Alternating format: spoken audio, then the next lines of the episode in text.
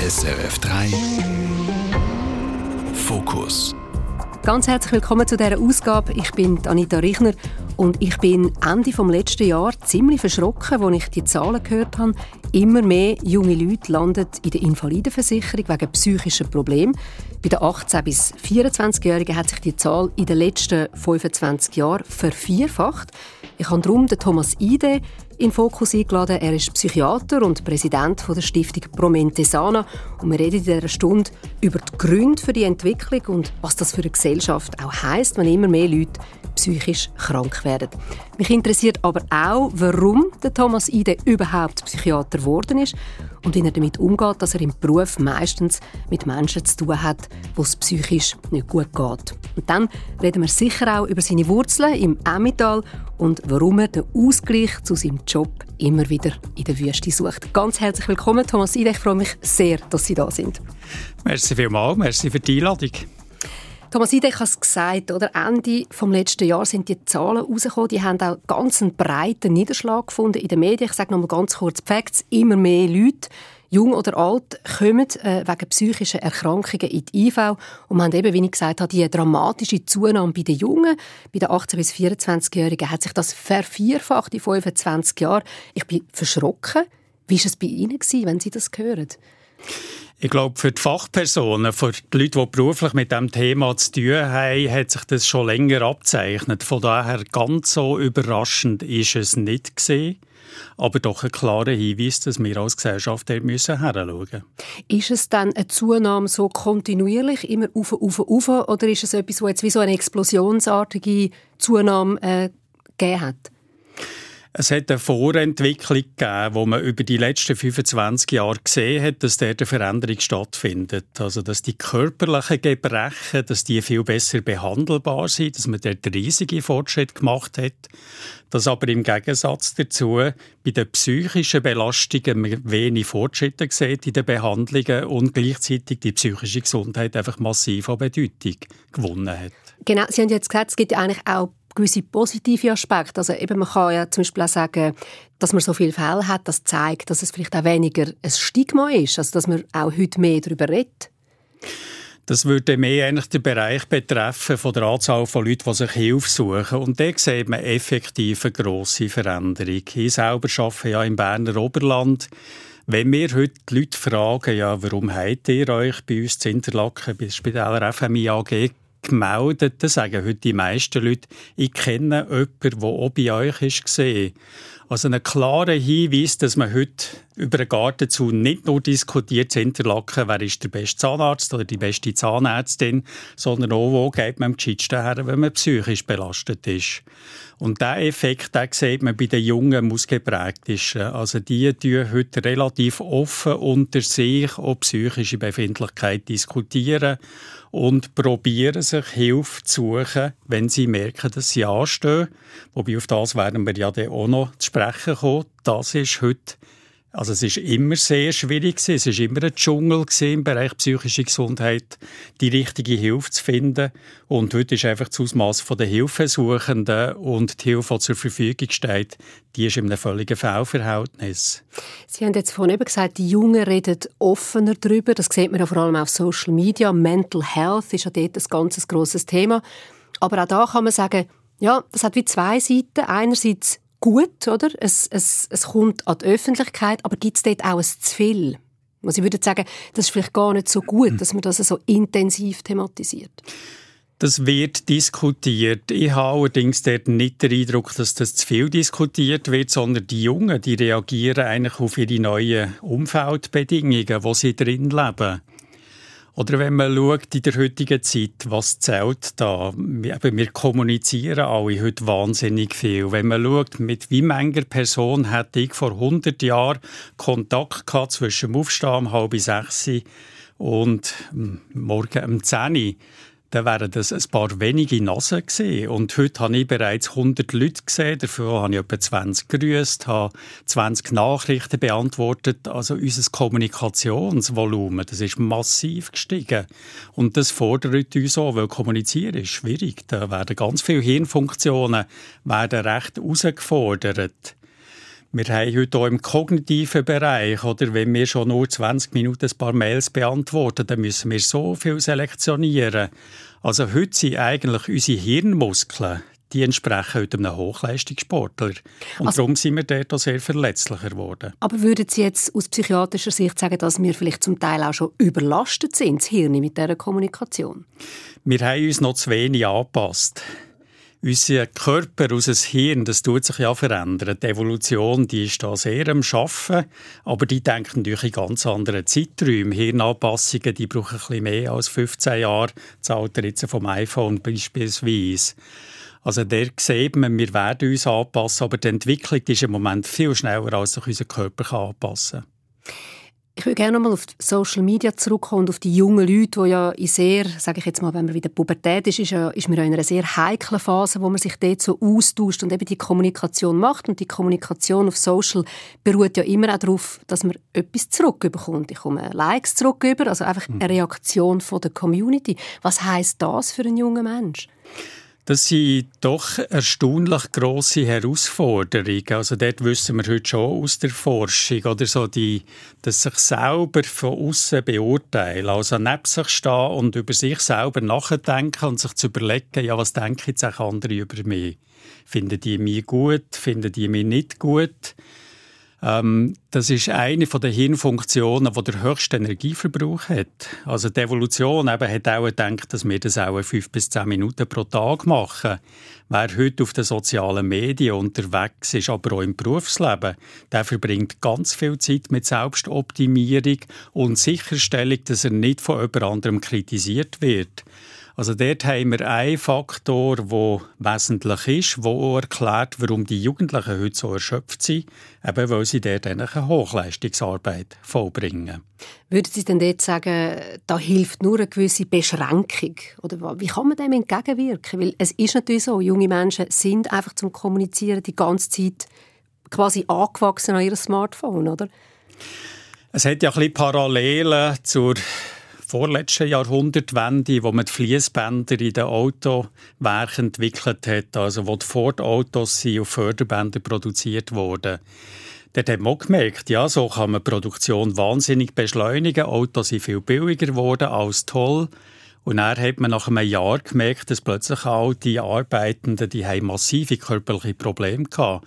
Und wir mussten die Förderbänder müssen anpassen. Wir mussten anfangen, Mitarbeitende rotieren, dass nicht einfach immer nur der linke Arm benutzt wird.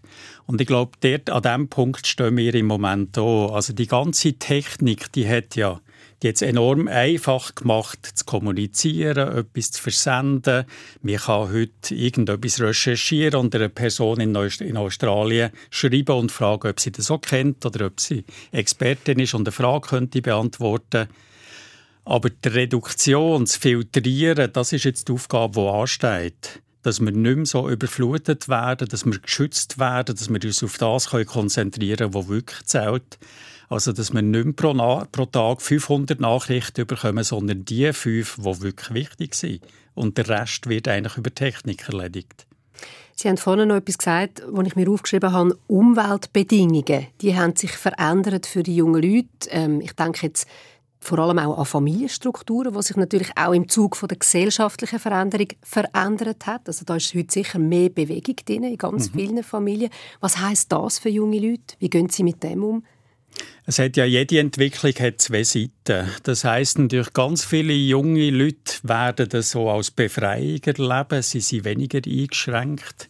Wer heute mit 10 merkt oder mit 8, dass seine sexuelle Orientierung nicht der grossen Norm entspricht, der ist heute in einer sehr anderen Situation als noch vor 30 Jahren oder vor 50 Jahren, wo einfach es hat nur ein Anpassen gegeben und gleichzeitig aber ist mit all diesen Freiheiten, die wir haben, ist natürlich auch eigentlich die Anforderung an die Selbststrukturierung, die ist enorm gross geworden. Also ich muss mir viel mehr selber überlegen, wie gestalte ich mein Leben, wie gestalte ich diesen Monat, wie gestalte ich den heutigen Tag.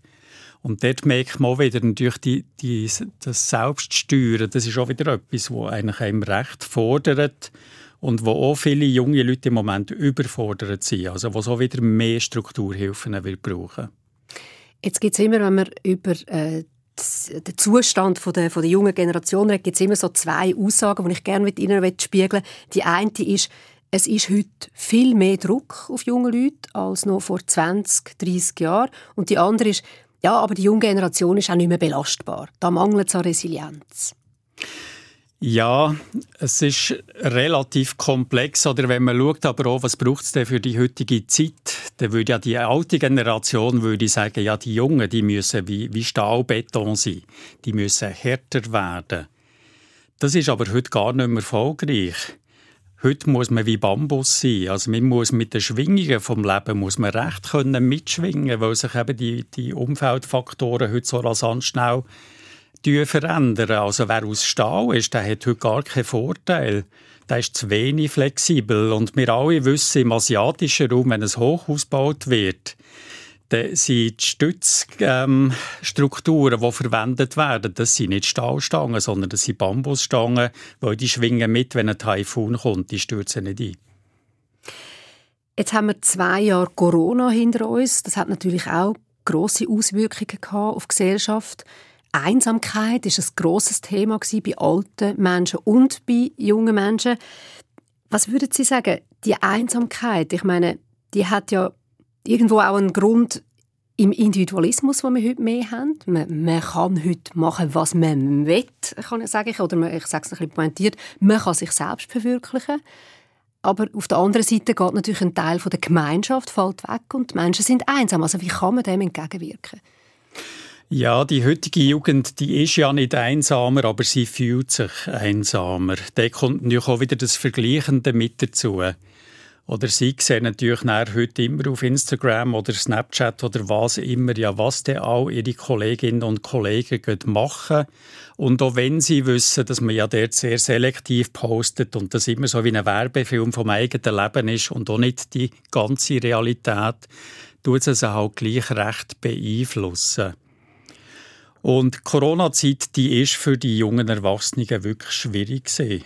Die hat die Generation mit Abstand am meisten getroffen, weil die stehen ja so in ihrer Lebensphase, da geht es darum, die eigene Identität zu definieren. Wer bin ich? Und das muss man können erkunden. Dann muss man können so ein bisschen aus der Komfortzone raus, mal, auch mal an einen anderen Ort ausgehen, als man das sonst geht mit den drei besten Freundinnen. Gehen reisen, beruflich Fuß fassen. Und all das ist plötzlich völlig anders gewesen mit diesen Massnahmen.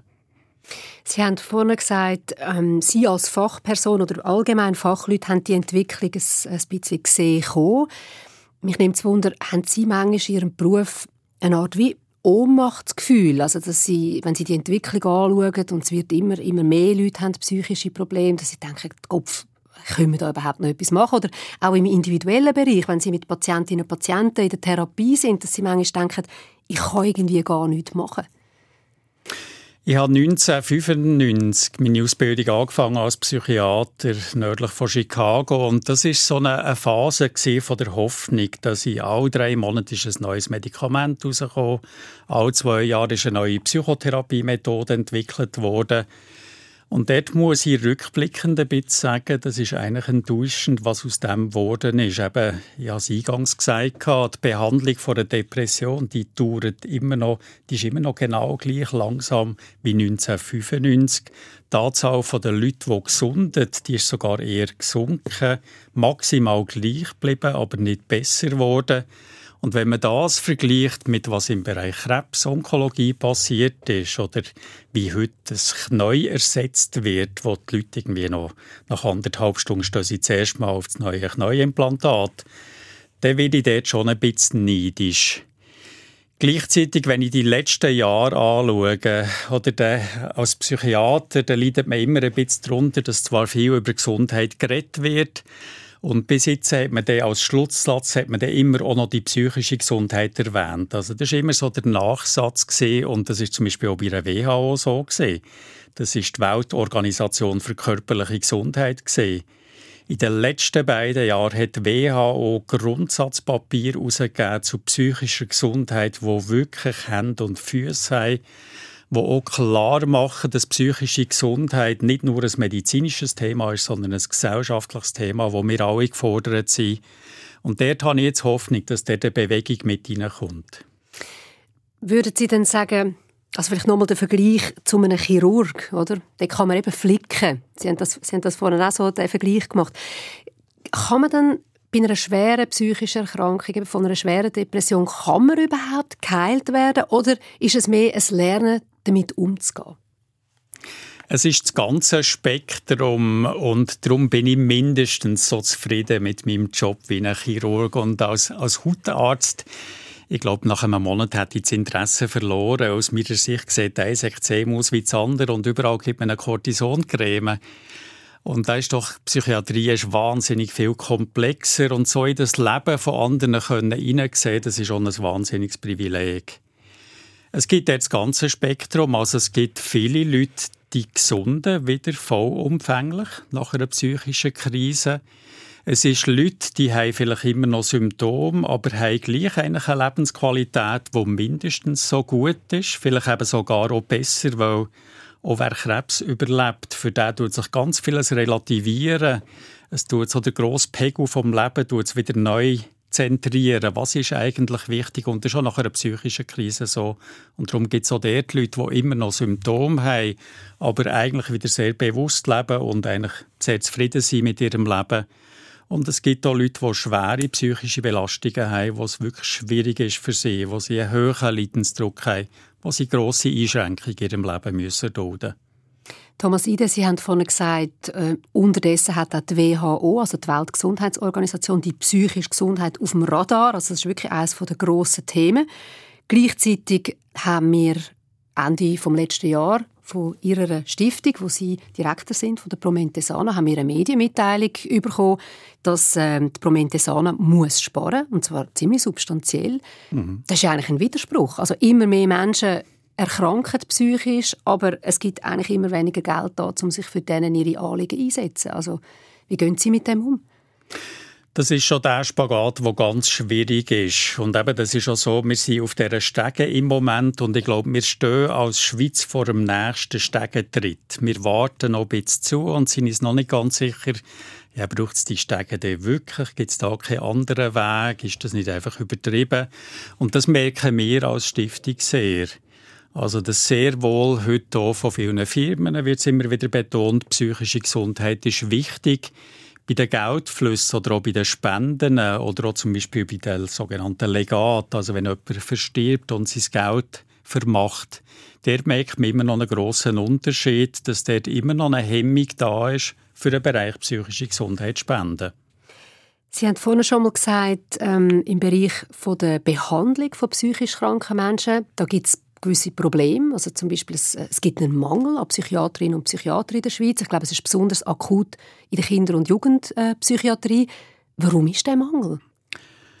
Das sind verschiedene Gründe. Also jetzt bei den Ärztinnen und Ärzten haben wir in der Schweiz eigentlich so eine Ausnahmesituation gehabt. Ähm, in den meisten anderen Ländern, die etwa 1 bis 1,5 Prozent der Leute, die Medizin studieren, wählen auch Psychiatrie.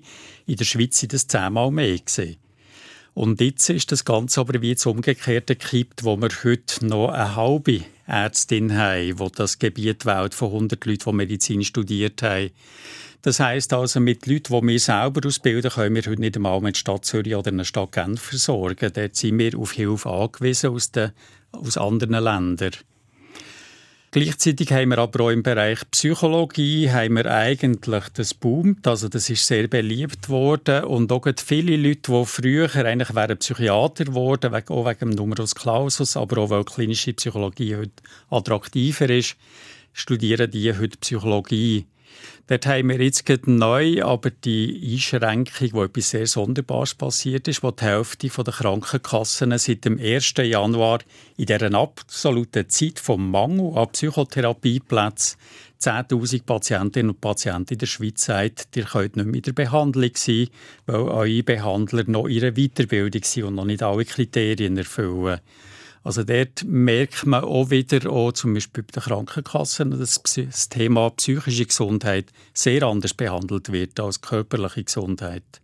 Wenn man nochmal von den jungen Menschen redet, ähm, wäre es vielleicht sinnvoll, dass man möglichst früh dort ansetzen würde. Also ich denke jetzt zum Beispiel, man könnte ja Mental Health Coaches schon in der Schule zum Beispiel äh, beschäftigen? Es gibt ja jetzt schon SozialarbeiterInnen, die, sich, die in der Schule arbeiten. Mhm. Wäre das eine Möglichkeit, dass man vielleicht früher auch kann, so Erkrankungen erkennen?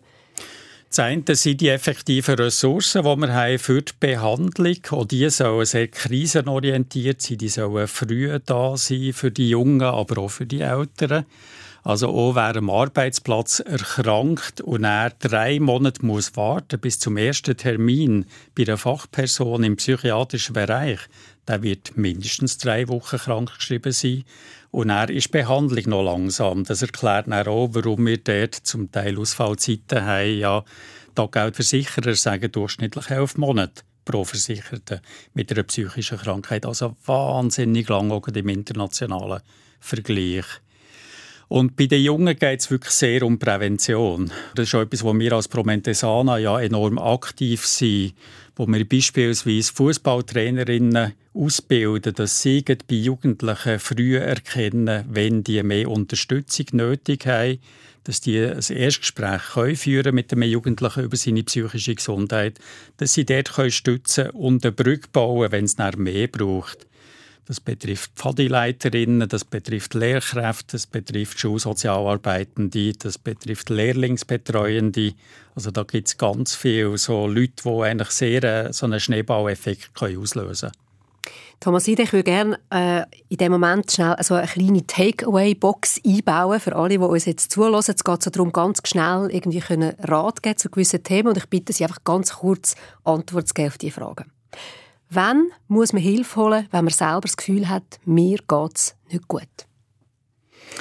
Wenn man sich das zum dritten Mal fragt, ist, glaube ich, die Schwelle erreicht. Wie ist es bei Angehörigen und Kolleginnen? Wann muss man einschreiten und sagen, da muss ich etwas machen, muss helfen? Wir warten dort immer noch zu lang. Das heißt wirklich einen Schritt nach vorne wagen und einfach fragen. Kinder und Jugendliche, haben wir vorhin auch ein bisschen darüber geredet, was heißt das für Eltern? Wann ist es wirklich ernst, wo sie würden sagen, da braucht man professionelle Hilfe? Einer der wichtigsten Indikatoren ist, wenn dort die Jugendlichen den Kontakt zu ihren Freundinnen und Freunden vermeiden, sich also für Anfang zurückziehen, wenn sie für Anfang Schule vermeiden oder ihre regelmäßigen Verpflichtungen wie der Schutzclub oder was es ist, dort muss man aktiv werden. Wie ist es bei Ihnen als Psychiater? Geht es Ihnen manchmal auch schlecht? Auch meine Stimmung die fluktuiert. Stimmung ist im normalen Rahmen nicht nur einfach positiv. Auch unsere negativen Gefühle, auch unsere schlechte Laune, die hat absolute Berechtigung. Was machen Sie ganz persönlich, wenn es Ihnen nicht gut geht? Ich arbeite eigentlich sehr im Präventionsbereich. Ich liebe meine Berge, das heisst, ich gehe gerne zu Berg, aber ich gehe liebend gerne in Kaltunersee schwimmen. Und einmal pro Jahr kann ich als Prävention in die Wüste. Das haben Sie vorhin übrigens gerade erzählt, bevor wir da aufgenommen haben, dass Sie gestern Abend im Thunersee waren. Dreieinhalb Minuten, glaube ich. Genau. Das kann man noch steigern, oder wie, wie sieht es da aus? Äh, das Maximum ist eine Minute pro Grad. Das heisst also, wenn ich bei mir daheim in Schottland ins Meer gehe, dann sind im Moment drei Minuten schon relativ lang. Sie haben von einem Stichwort Schottland gesagt, über das reden wir sicher noch. Und was wir auch noch werden darüber reden, ist die Wüste. Aber zuerst noch eine andere Frage. Gibt es allgemein Tipps, ähm, die man herausgeben können, was man machen kann, um das psychische Wohlbefinden zu steigern? Erschöpfung ist ein grosses Thema, von der eben wirklich auch eigentlich in die Früherkennung schauen. Also wenn ich mich nicht mehr erhole am Wochenende, wenn ich aus der Ferien müder heimkomme, als ich gegangen bin, oder auch wenn ich merke, auf mich kommt eine Phase zu mit höherer Belastung, dann muss ich eigentlich mehr investieren in Zeiten, wo ich eben Kraft tanken kann. Also wenn ich viel zu tun habe, dann muss ich doppelt so häufig in Thuner sehen, nicht halb so häufig. Aber genau dort, das finde ich, ist ja noch recht tricky. Also man weiß eigentlich, man sollte jetzt in den Thunersee in ihrem Fall oder man soll joggen oder was weiß ich, aber man macht es dann nicht. Wie geht man mit dem um? Ich arbeite dort sehr mit der Vorfreude. Also ich tue mir die ganze Woche überlege mir, wann kann ich die Sachen machen, die mir gut tun und das sind ja häufig Sachen. Also zu Berg gehen ist ja nicht nur schön, es ist manchmal schon ein bisschen stotzig und dann kommt unerwartet doch der Regen, aber dann ist der häufig am schönsten. Nicht nur dann, wenn die Sonne scheint. Und diese Vorfreude, die hilft mir sehr, eigentlich so ein bisschen den, den initial Hemmschuhe von ah, «ich bin doch müde und es geht doch dort so ob und das Wetter sieht auch nicht gut aus. Ich merke mir das für, das nächste Wochenende, wenn ich gehe joggen Danke vielmals für die kleine Toolbox. Ich möchte gerne, Thomas Ide, noch das Thema Therapie ansprechen und ähm, das ist eigentlich klar, oder? wenn man psychische Probleme hat, braucht man Hilfe und dort ist ja die richtige Wahl von der Therapeutin, vom Therapeut entscheidend. Wir haben letzte Woche im YouTube-Format REC den Fall aufgerollt von einer jungen Frau, wo vor dem Hintergrund von einer Verschwörungserzählung therapiert wurde. Also ihr ist suggeriert worden, sie sei Opfer von ritueller Gewalt worden und sie hätte in Kultritual ganz grausame Sachen gemacht, also wie Babys geopfert, äh, Blut getrunken etc. Man redet in dem Zusammenhang von der Satanic Panic. Man kann äh, die Reportage auf dem YouTube-Kanal von Doc übrigens nachschauen. Meine Frage an Sie, wie schützt man sich davon, dass man in die Fänge geraten von unseriösen Therapeutinnen und Therapeuten. Und es ist vielleicht wichtig, dass wir das nochmal sagen an dieser Stelle, oder? Wir reden ja von einer Minderheit vermutlich von Therapeutinnen und Therapeuten, aber gleich, was macht man, dass man da professionell behandelt wird und nicht aufgrund von einer Verschwörungserzählung oder sonst äh, komischen äh, ja, Hintergründen? Ja, das ist auch ein Thema, das uns ja als Promendesana über das letzte Jahr enorm beschäftigt hat, wo wir sehr viel unsere eigenen Recherchen haben müssen machen, um das Ganze einzuordnen, wo auch wir ja Leute begleitet haben, sei es Angehörige, aber auch Betroffene, aber auch jetzt gibt Leute, die verunsichert sind, was das für ihre eigene Behandlung bedeutet. Und dort ist natürlich eine Schwierigkeit, die wir sehen, generell ist, oder ideal wäre ja, wenn ich Hilfe suche, dass ich wie zwei, drei Personen könnte sehen und auch die Person auswählen, die am besten zu mir passt. Weil Psychotherapie ist schon noch etwas anderes, als wenn ich zur Hautärztin gehe. Die Persönlichkeit der Hautärztin spielt viel weniger Rolle als in der Psychotherapie. Dort muss ich wirklich ein Gefühl haben, ich fühle mich verstanden. Meine Therapeutin, die ist sehr aufmerksam, die hat ein Hintergrundwissen, die ist fachlich solid, aber sie ist gewundrig auf mich, sie ist interessiert an mir, sie möchte mich wirklich unterstützen. Aber das ist ja genau auch eine grosse Gefahr, oder? Weil das, sage ich jetzt, das ist ja auch ein Abhängigkeitsverhältnis, weil man ja in Not ist selber. Also ich, mhm. die Leonie jetzt äh, in dem Fall in der Reportage äh, sagt noch jemand, ich habe das Gefühl gehabt, ich kann gar nicht mehr leben ohne die Therapeutin. Also dort ist ja. man in einer ganz heiklen Situation auch, vulnerabel, oder? Das ist so. Man muss dort vielleicht noch unterscheiden, wenn wir so, als Promendesana ist das ein häufiges Thema, fehlende Zufriedenheit mit einer Behandlung. Die absolute Mehrheit sagt eigentlich, sie haben wie das Gefühl, dass die Therapeutin wie zu weit weg ist und sie gar nicht versteht. Das kann manchmal schon sprachliche oder kulturelle Gründe auch haben verschiedene Blickwinkel, jemand, der sehr auch so ein bisschen aus der Expertenrolle kommt, der weiß, was für einen gut ist. Das ist die häufigste Klage, also wo die Brücke wie nicht gebaut wird zwischen mir und der Behandlerin. Jetzt beim Thema von der Satanic Panic ist eigentlich das Gegenteil passiert. Dort ist eigentlich zu viel Nähe da. Dort gibt es wie eine Verschmelzung. Ähm, ich möchte die Therapeutinnen und Therapeuten keiner Art und Weise in Schutz nehmen, aber das sind Leute, die es eigentlich gut meinen, aber wie Scheuklappen bekommen haben und völlig sich in einem Thema verrennt haben, das ein absolutes Nischenthema ist, aber sich nur noch über das austauscht haben und so wieder Boden unter den Füßen verloren haben und dann alle Patienten angefangen haben überzeugen, dass das eigentlich das Thema ist, wo ihre Problematik erklärt. Das ist zum Glück ein seltenes Thema, aber also wenn eine ausgeprägte Distanz da ist oder wenn wirklich zu viel Nähe da ist, das ist dort, wo man eigentlich in der Situation von jemandem, der Hilfe sucht, eher muss vorsichtig sein. Aber eben, wenn man äh, vielleicht als Eltern oder als Angehörige erfährt, dass äh, ein Jugendlicher äh, von Kultritual redet, wo, man, wo Sachen sind, wo man, man muss sagen, mit gesundem Menschenverstand kann man das nicht glauben. Also dann, spätestens dann muss man hellhörig werden. Dann muss man hellhörig werden.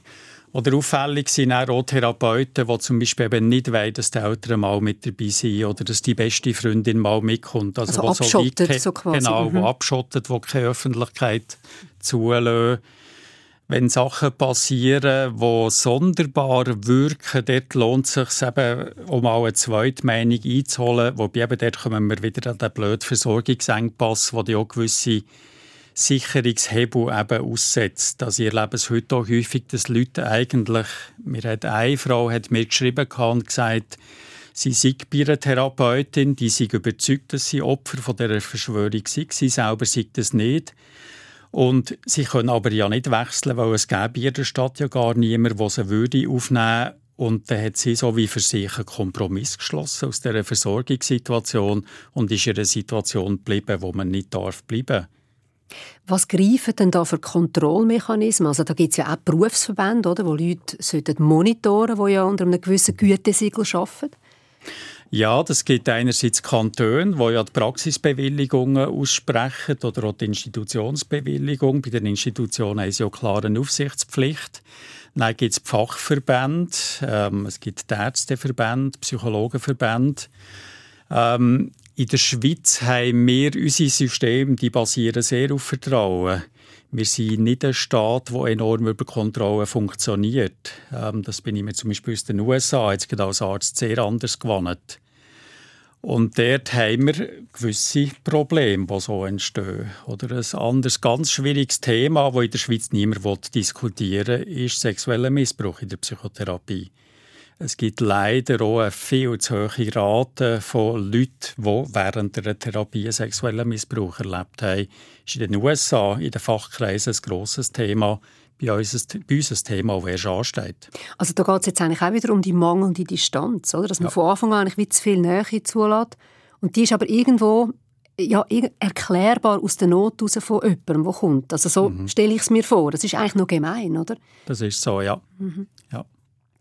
Thomas Ide, wir haben vorhin über die Jugend von heute haben wir lang geredet, mit dem Smartphone beständig unterwegs. Sie sind ganz anders aufgewachsen, nehme ich mal an, auf jeden Fall. Ich will gerne mit Ihnen über das reden. Sie sind im Emmental aufgewachsen und da sehe ich natürlich sehr äh, äh, ja, eine, eine, spezielle Landschaft vor mir, also Rauch und lieblich, eigentlich beides gleichzeitig. Wie ist das? Also ist das Emmental, ist das so eine Seelenlandschaft von Ihrer Kindheit, wo, wo Sie geprägt hat? Es ist eine Landschaft, die mich geprägt hat und es ist genau die Mischung von den wunderschönen Bauernhäusern mit den Geranien, den Schwinger und dem Sägmau ähm, aber es ist auch eine ruhige Landschaft. Ähm, ich habe ja lange in Alaska gearbeitet. Ähm, und ich glaube, es gibt einen rechten Wettbewerb, ob jetzt ein Emmentaler oder Alaskaner weniger Wort für psychische Befindlichkeit kennen. also im Emmental oder auch im Berner Oberland, wo ich jetzt lebe, da gilt man noch rasch als Lafferin, wenn man pro Stunde mehr als vier Wörter geredet hat, wo es nicht um das Bauern geht oder um einen Skilift in Grindelwald. Wie sind Sie aufgewachsen? Was haben Sie damals mal gemacht in Ihrer Freizeit? Wenn ich so einen Unterschied sehe, wie mein Sohn aufgewachsen ist oder die noch jüngere Generation, dann haben wir noch ganz viel Langeweile gehabt. Es hat ganz viele so Nachmittage gegeben, da hat man vielleicht mit einem besten Freund abgemacht und hat noch nicht gewusst, was macht man. Und vom 4 ab 1 bis um halb drei ist es langweilig gewesen. Und er plötzlich hat man eine Idee gehabt, man ist zu einem Bach runter und hat sich dort überlegt, ich weiss noch, einen Nachmittag mit meinem besten Freund, mit dem Franz, haben wir Post gespielt mit den Blättern. Das war Herbst, das heisst, die Blätter waren alle farbig. Und das sind halt die gelben Blätter, die sind aus Italien, die grünen aus Spanien. Und so ist etwas entstanden. Also schon noch relativ mit wenig Struktur, mit viel Kreativität und auch sehr viel einfach draussen sein. Ihre Vorfahren, haben Sie mir erzählt, sind alles Käser gewesen. Also wie hat Sie das prägt? Hat es viel Emmentaler gegeben? Ja, dort die Prägungen gehen ja immer in alle Richtungen. Ganz vieles von dem, was ich für mich erschaffen habe, ist natürlich auch eine Reaktion auf das gesehen. Zemmital mit seinen Krachen und Ecken hat natürlich auch etwas Enges und auch die Erwartungen, wie man da ist, die sind auch eher eng. Und dort habe ich natürlich auch bei einem Bücherwurm gesehen, ja gerne gelesen. Mir hat so eine intellektuelle Welt hat mich natürlich wahnsinnig interessiert und für das hat es nicht wirklich Raum gegeben. Und dort habe ich schon auch immer gemerkt, dass ich nicht ganz in die, die Ecke reinpasse. Und ich habe früher natürlich gemerkt, mein Talent als Käser, das wäre, glaube ich, unter Null gewesen. Also ich sage dort immer, wenn ich hätte müssen Käser werden dann wäre, glaube ich, der Emmentaler, der hat viereckige Löcher gehabt. Er hat das Gütesiegel verloren wahrscheinlich. Das ist so, ja. Das hätte mein Cousin viel besser können. Aber was hat das konkret bedeutet? Also ich höre da aus eine, gewisse Enge, vor allem vielleicht eine gewisse intellektuelle Enge, die Sie haben daraus ausbrechen Sie haben ja dann Medizin studiert. Ist das äh, organisch gegangen oder hat es dann einen gewissen Kampf gebraucht in der Familie, dass Sie gesagt haben, ich gehe jetzt als Erster studieren?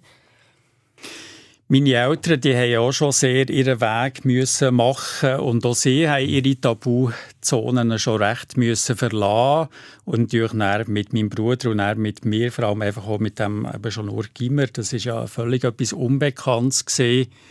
Und meine Eltern hätten es viel lieber gesehen, wenn ich das KV gemacht hätte. Also eigentlich ist der doch subtil sehr ein Druck da gewesen, das KV, das ist doch gut. Also der bessere Weg ist eine Lehre machen und dann sich von dort aus weiterentwickeln. Gehen studieren, das ist eigentlich etwas Suspektes und ist nicht wirklich so, wie wir es im Emmental machen oder wie wir es in unserer Familie machen. Ich hatte dort aber einen Lehrer, der mich dort sehr unterstützt hat, der auch das Gespräch zu meinen Eltern gesucht hat. Und er hat es mir dann erlaubt, dass ich eigentlich der Typ bin, wo ich bin.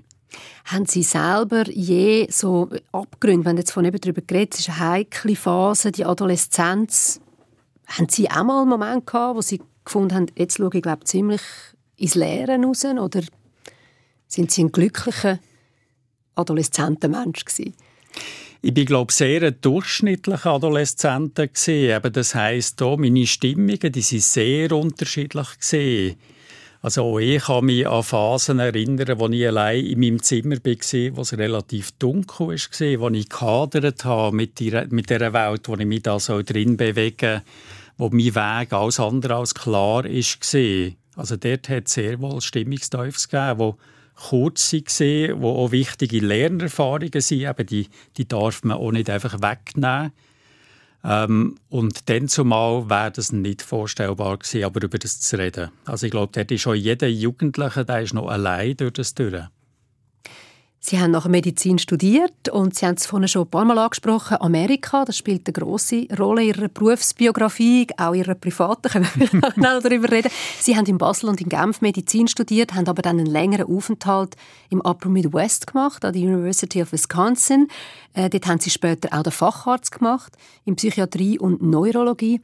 Was hat Sie gerade in die USA gezogen für die Ausbildung? Was ich enorm schätze an Amerikanerinnen und Amerikanern ist, dass Wissen weitergeben etwas ganz Wichtiges ist. Bei uns tun auch die Leute, die eigentlich sehr erfolgreich sind, die, die vieles wissen, die, die tun sehr haushalten im Teilen. Und was den Amerikanerinnen und Amerikanern dort enorm gut kommt, ist, bei ihnen gilt so ein bisschen, wer etwas ganz einfach ausdrücken, der ist wirklich intelligent. Und bei uns muss man ja sehr komplex, historisch bezogen etwas referieren, wo doch nur 10% werden verstehen, was man wirklich meint. Und dann ist man intelligent. Und das ist etwas, was natürlich so eine Weitergabe von Wissen eigentlich hindert. Und in den USA ist es so, wenn man dort die Ausbildung zum Arzt macht, dann ist der als Erstjahresmedizinstudent wird man vom Drittjahres- oder Assistenzarzt, Entschuldigung, wird man vom Drittjahresassistenzarzt ausgebildet und der wiederum wird vom Fünftjahresassistenzarzt ausgebildet. Also es sind alle eigentlich immer daran zu lernen, aber auch eigentlich Wissen weiterzugeben. Es ist ja wirklich, es, es sind rechte kulturelle Unterschiede. Eben, Sie haben jetzt das schon angesprochen. Sie haben letztens im Beobachter eine Kolumne geschrieben, Thomas Ide, die ich sehr lustig fand. Da ist es ums Lästern gegangen am Arbeitsplatz und Sie haben das auch verglichen in den USA und in der Schweiz. Da gibt es wirklich, äh, in den USA wird praktisch nicht gelästert und in der Schweiz schon. Warum? Ja, das ist, als ich bin aus den USA, da sind wir ja so, da, da relativieren sich ja so gewisse Sachen und gewisse Sachen die plötzlich Fragen aufwerfen. Und etwas, was mir ist aufgefallen ich hatte ja in den USA fast keine Ferien gehabt, lang. Ich habe mir dann Ausbildung in einem Vertrag, dass ich sechs Wochen Ferien habe bekommen durch einen Arbeitgeber.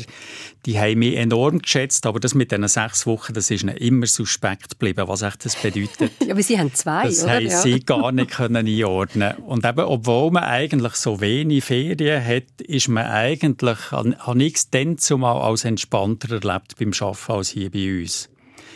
Und dann habe ich mir das überlegt, ja, warum ist das eigentlich? Und dort ist mir aufgefallen, dass bei uns soziale Stressfaktoren höher sind.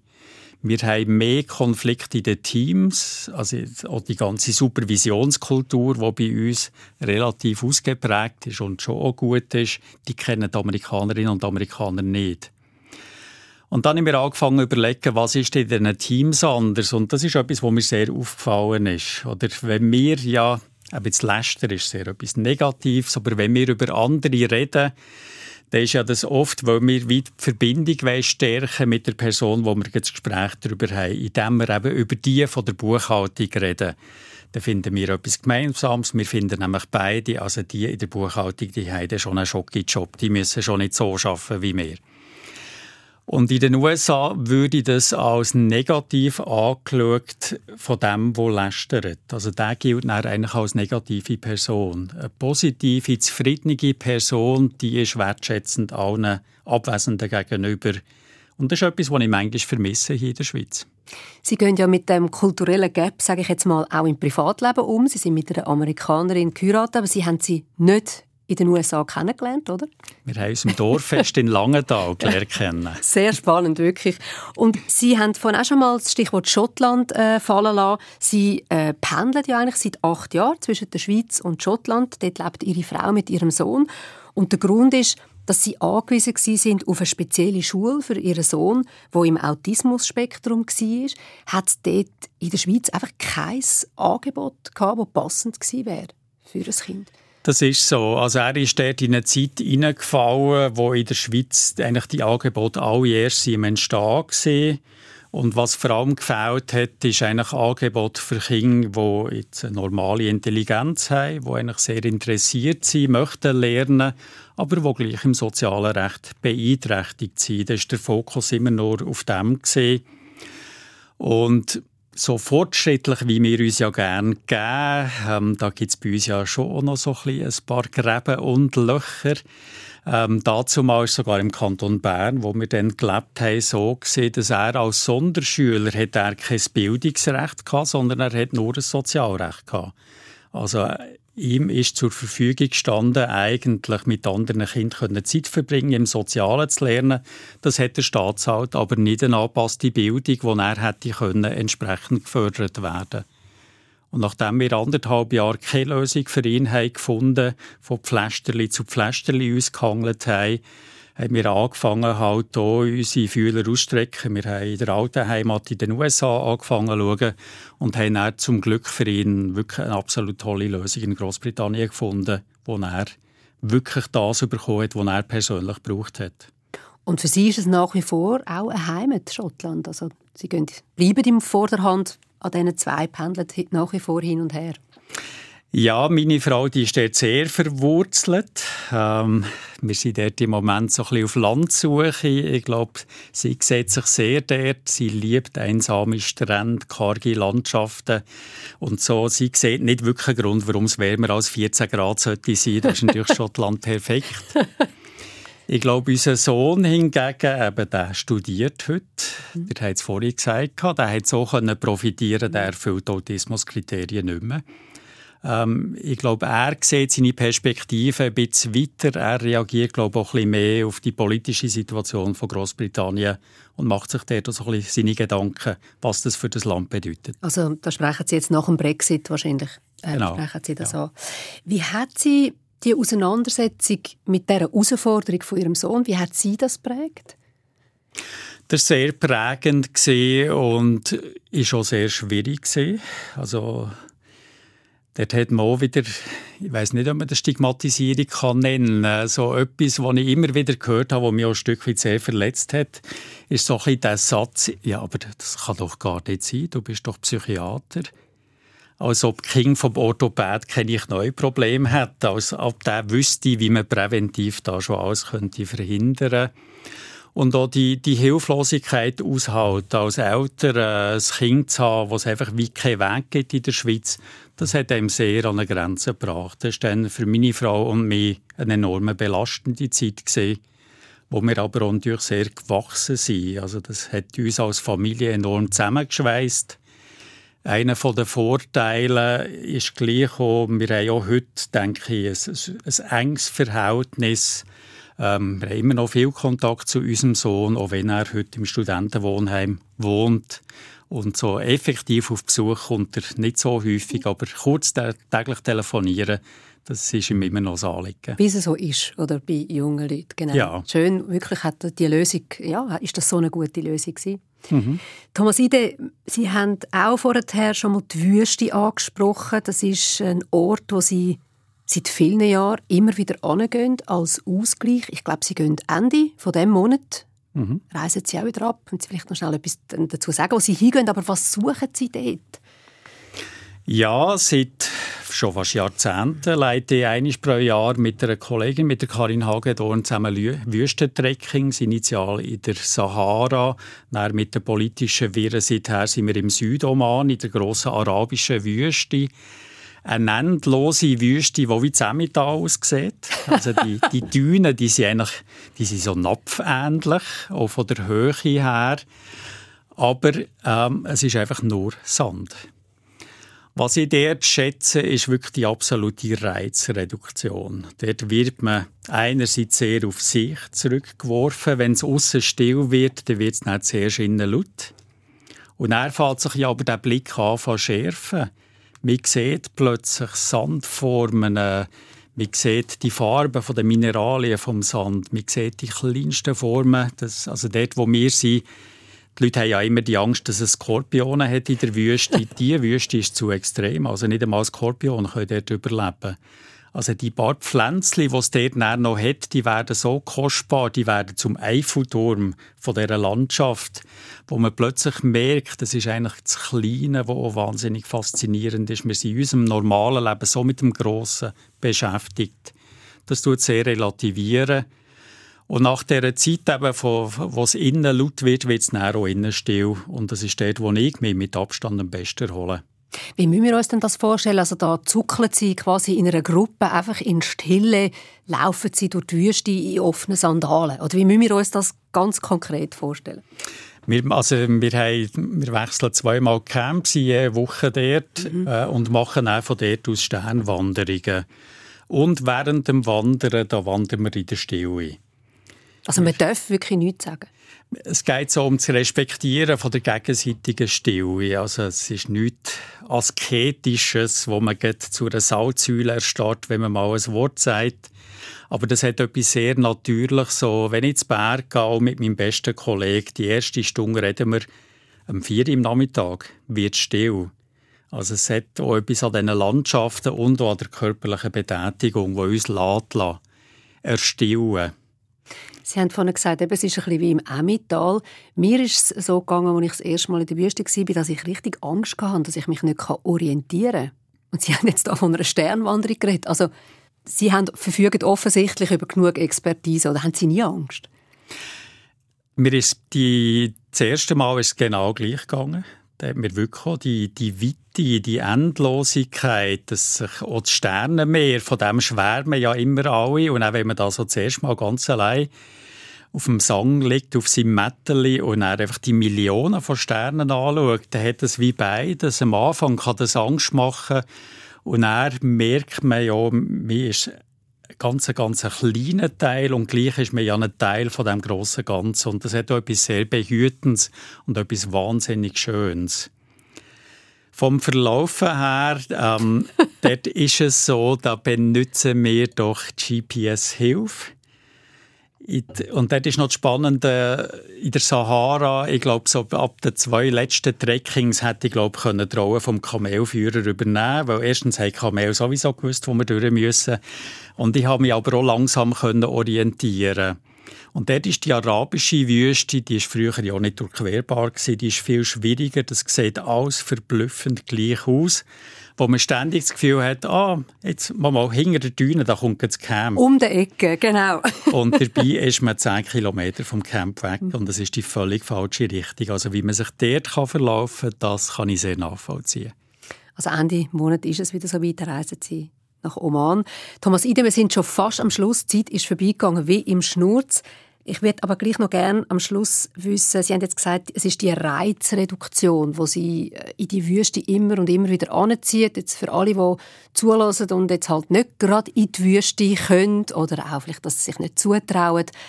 Wie kann man sich so eine kleine Reizreduktionsinsel schaffen, vielleicht in der nächsten Zeit? Also gestern Abend, als ich in Thunersee bin, war das ja eigentlich genau das Erleben. Gewesen. Es ist eine Fokussierung auf einen starken Reiz und sonst wird es durch das einfach still. Also das kann man hier auch in jedem Wald machen. Ähm, ich liebe so einfach im Wald mal an einen Ort herzuhocken und mich schon nur mal auf den Geräuschteppich einzulassen. Da hört man auch am Anfang, hört man zum Beispiel, also wenn man in der Nähe von der Stadt Zürich ist, hört man ja immer Zivilisationslärm. Und gleich merkt man auch plötzlich, was es alles für feine Geräusche gibt. Und er merkt man, wie die Aufmerksamkeit nach in einem weiteren Schritt eigentlich ändert. Also das kann man unter der Dusche machen, man kann es einem Wald machen, man kann es aber auch am Mescher Weisplatz unter der Autobahnbrücke machen. Also es gibt da keine Grenzen. Danke vielmals, Thomas Ide, für die interessante und anregende Stunde. Ich wünsche Ihnen weiterhin viel Elan und stille Momente in der Wüste. Merci vielmals. Jetzt haben wir noch gar keine Musik gehört. Ich würde vorschlagen, zum Schluss, Sie haben auf Ihrer Playlist ein Lied von einer libanesischen Band. Sollen wir mit dem aufhören oder wenn mhm. Sie... Das ist gut, ja. Mashrou Leila, immer El Jacket hören wir. Warum dieser Song? Mashrou Leila heisst ja auf Deutsch das Projekt von der Leila oder auch höchstwahrscheinlich das Projekt von der Nacht. Und für mich ist, ist Mashrou Leila so ein bisschen Sinnbild von der Komplexität von unserer Welt. Wir haben es beim Emmental gehört, wunderschön, karg, im Emotionalen und bei den Geranien. Die Welt ist so. Und auch die arabische Welt, die hat etwas wahnsinnig Schönes. Aber es ist wie das Emmental. Wenn man nicht in die Norm passt, kann die arabische Welt sehr eng sein.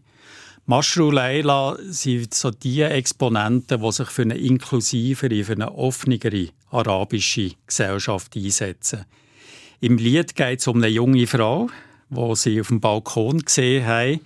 Und die hat kurze Haare, wie ein Garçon. Also sie brauchen jetzt französische Worte im Arabisch. Und das ist ein, ein kulturelles Tabu in der arabischen Welt.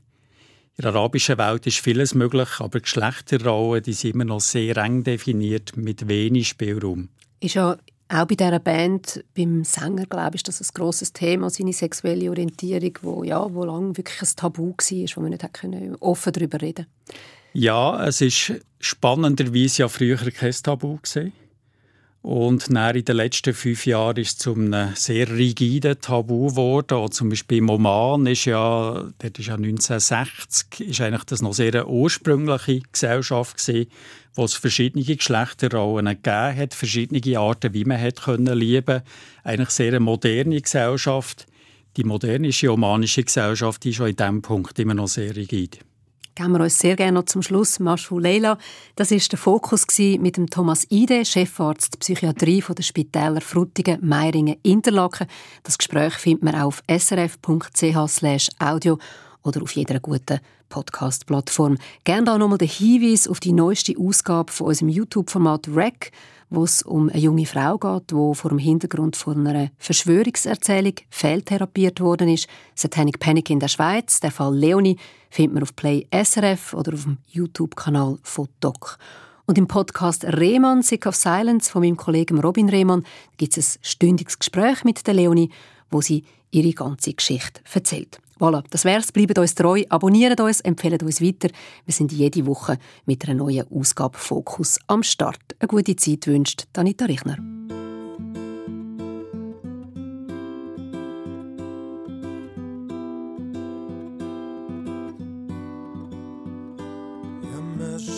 والبنطلون شفتك واقفة فوق البلكون خمنتك شبقة مدموزيل تواخذيني بردون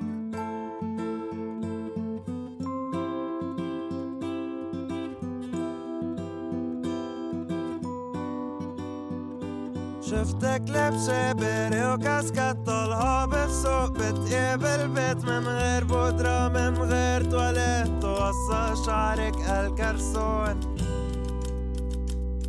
خمنتك شبيه مدموزيل لا تواخذيني بردون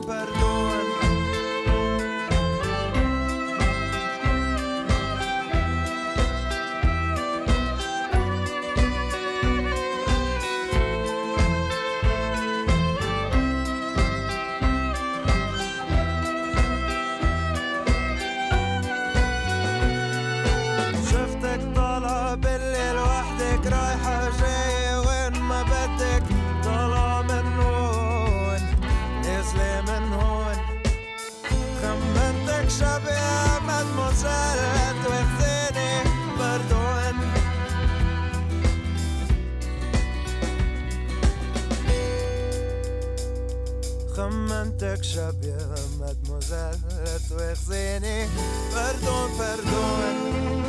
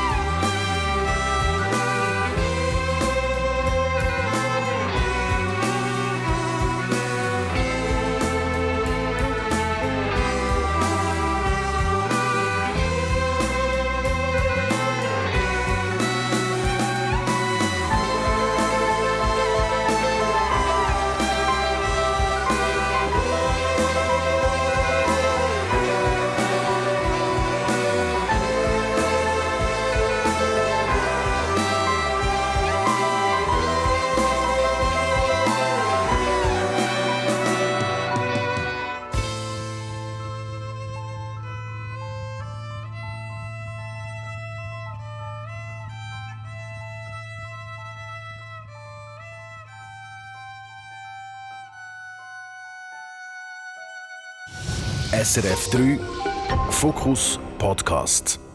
Alle Talks auf srf.ch-audio.